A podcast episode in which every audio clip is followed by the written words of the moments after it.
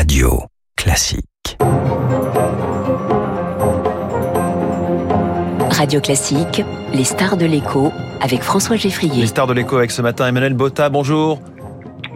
Vous êtes le co-auteur de Elon Musk, l'enquête inédite, un livre paru il y a toujours quelques semaines hein, aux éditions Robert Laffont, co-signé donc avec Béatrice Mathieu. Bienvenue sur Radio Classique. Si j'ai voulu vous entendre ce matin, c'est qu'on a de plus en plus de, de, mal à comprendre le personnage Elon Musk, formidable entrepreneur, PayPal, SpaceX, Tesla évidemment, mais aussi personnage public sans filtre. La preuve, ces récentes déclarations euh, assez obscènes, hein, suggérant à Mark Zuckerberg, le patron fondateur de Facebook, de comparer leurs attributs, on va dire ça comme ça. Je, je, voilà, après lui avoir proposé d'ailleurs de se livrer à un combat de MMA, qui est un mélange de boxe et de divers euh, arts martiaux, qu'est-ce que ça dit de sa psychologie? Ah bah, je ne sais pas si ça dit quelque chose de, sa psychologie qu'on sait parfois euh, fragile. Ce qui, est, certain, c'est que ça dit beaucoup, par contre, de, sa capacité de, mise en scène et, et, à faire parler de soi, parce qu'il y a, euh, aussi effectivement une part, j'allais dire, de, marketing de soi-même hein, dans, on connaît la formule, hein, parlez de moi en mal ou en bien, en tout cas parlez de moi. Et, et, et, ça, ça marche assez bien. Après, oui, il y a aussi, alors on va pas faire de la, la, la psychologie euh, à, à Katsu, mais il y a certainement une, une part d'ego blessé, c'est ce qu'on raconte dans le livre. Hein. Il a eu une enfance extrêmement compliqué en, en, Afrique du Sud, euh, dans une société qui était assez violente, viriliste. lui était un geek à une époque où c'était vraiment pas du tout euh, la mode d'être un geek, oh. élevé par un père assez violent et très très dur, extrêmement rigoriste, une mère qui était quand même assez absente et puis voilà. Et tout à fait incompris à l'école. Hein. On, on, disait de lui que c'était un attardé. Totalement incompris, persécuté par par ses camarades et avec des profs qui étaient persuadés qu'il était totalement attardé. Hum. Donc vous, vous dressez quasiment un portrait psychologique, je le dis dans, ce livre, dans les, dans les premiers chapitres. Vous rappelez aussi que lui-même a fait une sorte de coming out du fait qu'il était euh, autiste Asperger. Oui, tout à fait, effectivement, il l'a fait. Alors, pareil à la Elon Musk, effectivement, au cours d'une émission euh, du euh, pardon euh, Night euh, Show où il a expliqué effectivement je crois que c'est la première fois que vous invitez un autiste Asperger donc il l'a dit lui-même alors nous effectivement on a, on a pas mal enquêté on a eu beaucoup de gens qui ont travaillé avec lui de manière très proche que ce soit chez SpaceX Tesla ou encore Twitter qui nous ont confirmé qu'effectivement le, le, le, personnage avait une capacité d'empathie proche de zéro qu'il avait un rapport à l'autre qui était extrêmement complexe hein. l'autre en fait est une sorte d'outil euh, ouais. Donc un outil, c'est quand ça marche bien, c'est parfait. Quand ça marche moins bien, bah, on, on en change tout simplement. Quoi. Donc il y a, y a un, un, problème d'altérité très très net. Quoi. Et donc quand il, quand il se sépare des gens, c'est extrêmement violent. Quoi. Il y a pas de, c'est net. Il les, il les, il les tire du jour au lendemain de manière très violente. Il peut être grossier. Donc, euh, donc voilà, effectivement, le rapport à l'autre est compliqué. Vous écrivez qu'il analyse les situations et les gens comme euh, le ferait un ordinateur en quelque sorte. Il réfléchit en mode 0 ou 1 en mode binaire, en mode ouais, langage informatique. C'est un peu ça d'ailleurs. Il y a, il y a un, un, Français, un ingénieur français du spatial qui, qui nous a expliqué, qui nous a raconté que quand il l'a rencontré, il avait vraiment l'impression d'avoir une sorte de robot qui mimait des émotions mal.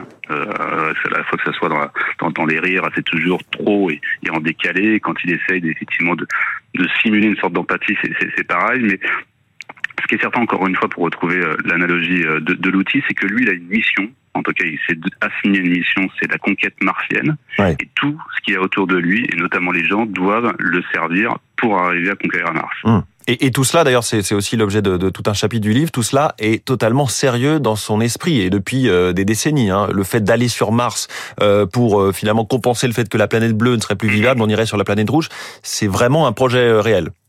Oui, oui, c'est pas du tout, là, pour le coup, là, on n'est pas du tout dans le coup marketing. Euh, c'est vraiment sa grande ambition de, depuis toujours. Il a été abreuvé de science-fiction pendant qu'il était, pendant qu'il était jeune, euh, mais ensuite, il en a fait vraiment un projet extrêmement sérieux et solide.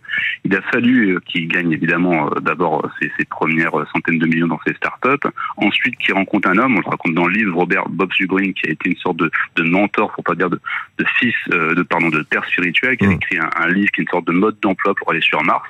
Et depuis, il y a eu évidemment SpaceX, mais en fait, quand on regarde euh, la galaxie, j'allais dire, Musk, dans la galaxie d'entreprise, ça peut paraître un peu foutraque entre effectivement SpaceX, Tesla, Twitter, euh, les tunneliers de The Boring Company, mais en fait, vraiment, tout est tourné pour réussir euh, la conquête martienne, à la fois en termes de cash, mais aussi pour, euh, de manière un peu concrète. Genre, par exemple, on, The Boring Company, donc, qui se propose de faire des tunnels où on pourrait mettre des voitures qui rouleraient à plus de 1000 km heure, c'est aussi parce que sur Mars, l'atmosphère est tellement euh, violente, les radiations sont tellement violentes qu'il faudrait pouvoir circuler dans les tunnels. Donc tout est pensé en fait pour qu'il y ait une vie martienne. Tout y compris Twitter sa dernière euh, emplette, euh, rappelons-le, à 44 milliards de dollars, qui a perdu beaucoup de sa valeur, qui est en train de se faire concurrencer par Threads, qui est un réseau social justement monté par Mark Zuckerberg euh, de Facebook, et, et, et donc et donc Twitter qui qui voit fuir les annonceurs en ce moment. On en parlera tout à l'heure avec Pierre Fay. Oui, Twitter, c'est la grande question, effectivement. Euh, pour revenir à Robert Bob Zubrin, qui, est la seule personne aujourd'hui qui peut qui peut lui dire non, euh, il lui avait envoyé un message en disant mais pourquoi Twitter? Là, ouais. coup, t'es en train de t'éloigner de ton de ton de ton rêve martien.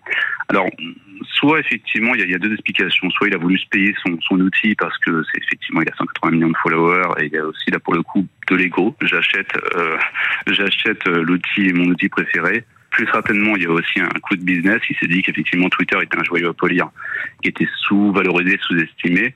Euh, le problème, effectivement, c'est que lui-même, il a sous-estimé l'ampleur euh, du chantier et surtout l'impact qu'allaient avoir ses déclarations sur les annonceurs. Effectivement, on l'a vu ce matin, il annonce que plus de la moitié sont partis. Donc, c'est pour le coup, là, ça s'annonce un peu plus compliqué. Cela étant, toutes ces entreprises ont été compliquées. Toujours, que ce soit Tesla spécifique, on a dit à un moment, cette fois-ci, il va se planter, il va faire faillite. Et, et il a pris plusieurs fois sa revanche sur euh, sur des industries et des médias qui le regardaient de haut quand il s'attaquait à un nouveau marché. Effectivement, est-ce qu'il a des adeptes au sein de ces différentes entreprises, des gens prêts à le suivre, tel un gourou, quoi qu'il dise? Parce que vous rappeliez évidemment comme, à quel point ça a été euh, rapide et, violent chez Twitter.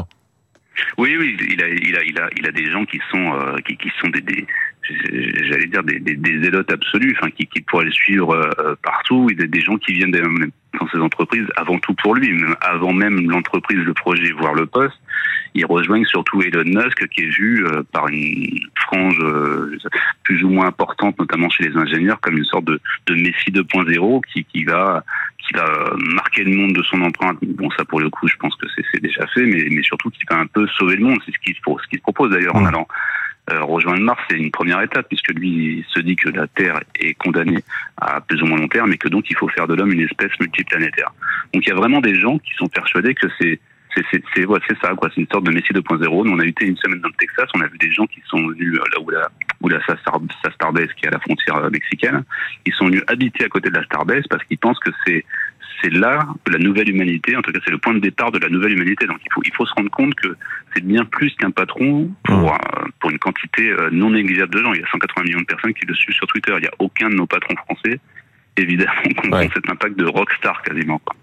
Vous qui avez euh, évidemment regarder le personnage de près, qui avait aussi rencontré ses parents. En ce moment, on parle d'une usine mhm. Tesla en France. Comment est-ce que Elon Musk regarde tous ces pays qui, comme nous, se, se, se, jettent un petit peu à ses pieds pour lui mendier quasiment une usine qui serait symbole à elle seule de, de réindustrialisation? Ah bah lui, il est extrêmement pragmatique. On, on, on, dit, on parle beaucoup de l'ingénieur génial, mais on oublie souvent que l'entrepreneur est aussi génial aussi. C'est-à-dire qu'il a parfaitement compris la course subvention et tout ce qu'il pouvait en avoir, et que l'Europe était dans, un moment de, réindustrialisation, et que donc il y avait cette course aux subventions, donc il en joue à fond. Il en joue entre l'Allemagne, l'Espagne, la France, il fait monter les enchères. Là, pour le coup, c'est du pragmatisme pur. Oui, il doit mettre une, une, une, usine en Europe, mais clairement, il la mettra là où les subventions sont plus élevées. Donc il n'y a pas tellement d'affect derrière, on le comprend. Et il a lancé tout récemment euh, XAI, qui est encore une start-up euh, d'intelligence artificielle, sachant qu'il avait déjà participé au lancement d'OpenAI, mhm. qui est donc derrière ChatGPT. Quelle est pour vous sa véritable vision de l'intelligence artificielle? Il avait aussi appelé à faire une pause hein, quand on avait l'impression que tout allait trop vite. Tout à fait. Allez, depuis le début, pour le coup, là, on, on trouve une certaine cohérence, c'est que de, depuis le début, même à la fondation d'OpenAI, l'idée c'était que l'intelligence artificielle allait forcément devenir une puissance gigantesque, une puissance qui, mal maîtrisée ou entre de mauvaises mains, pourrait être extrêmement pernicieuse. Il, l'a répété plusieurs fois.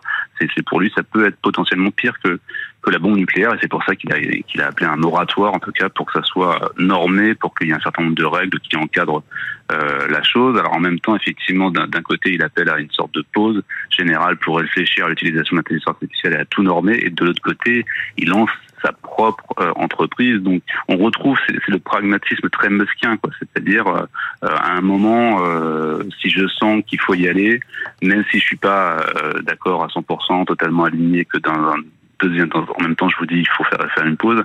Il, il sent bien que le marché de l'intelligence artificielle est en train de devenir gigantesque et que ne pas y être, pour le coup, pour quelqu'un qui peut marquer l'histoire de l'économie et plus certainement même l'histoire de l'homme, il faut se lancer. Mmh. Le fascinant Elon Musk et ses contradictions que vous nous décrivez ce matin. Merci beaucoup Emmanuel Botta, co-auteur donc de ce livre Elon Musk, l'enquête inédite aux éditions Robert Laffont.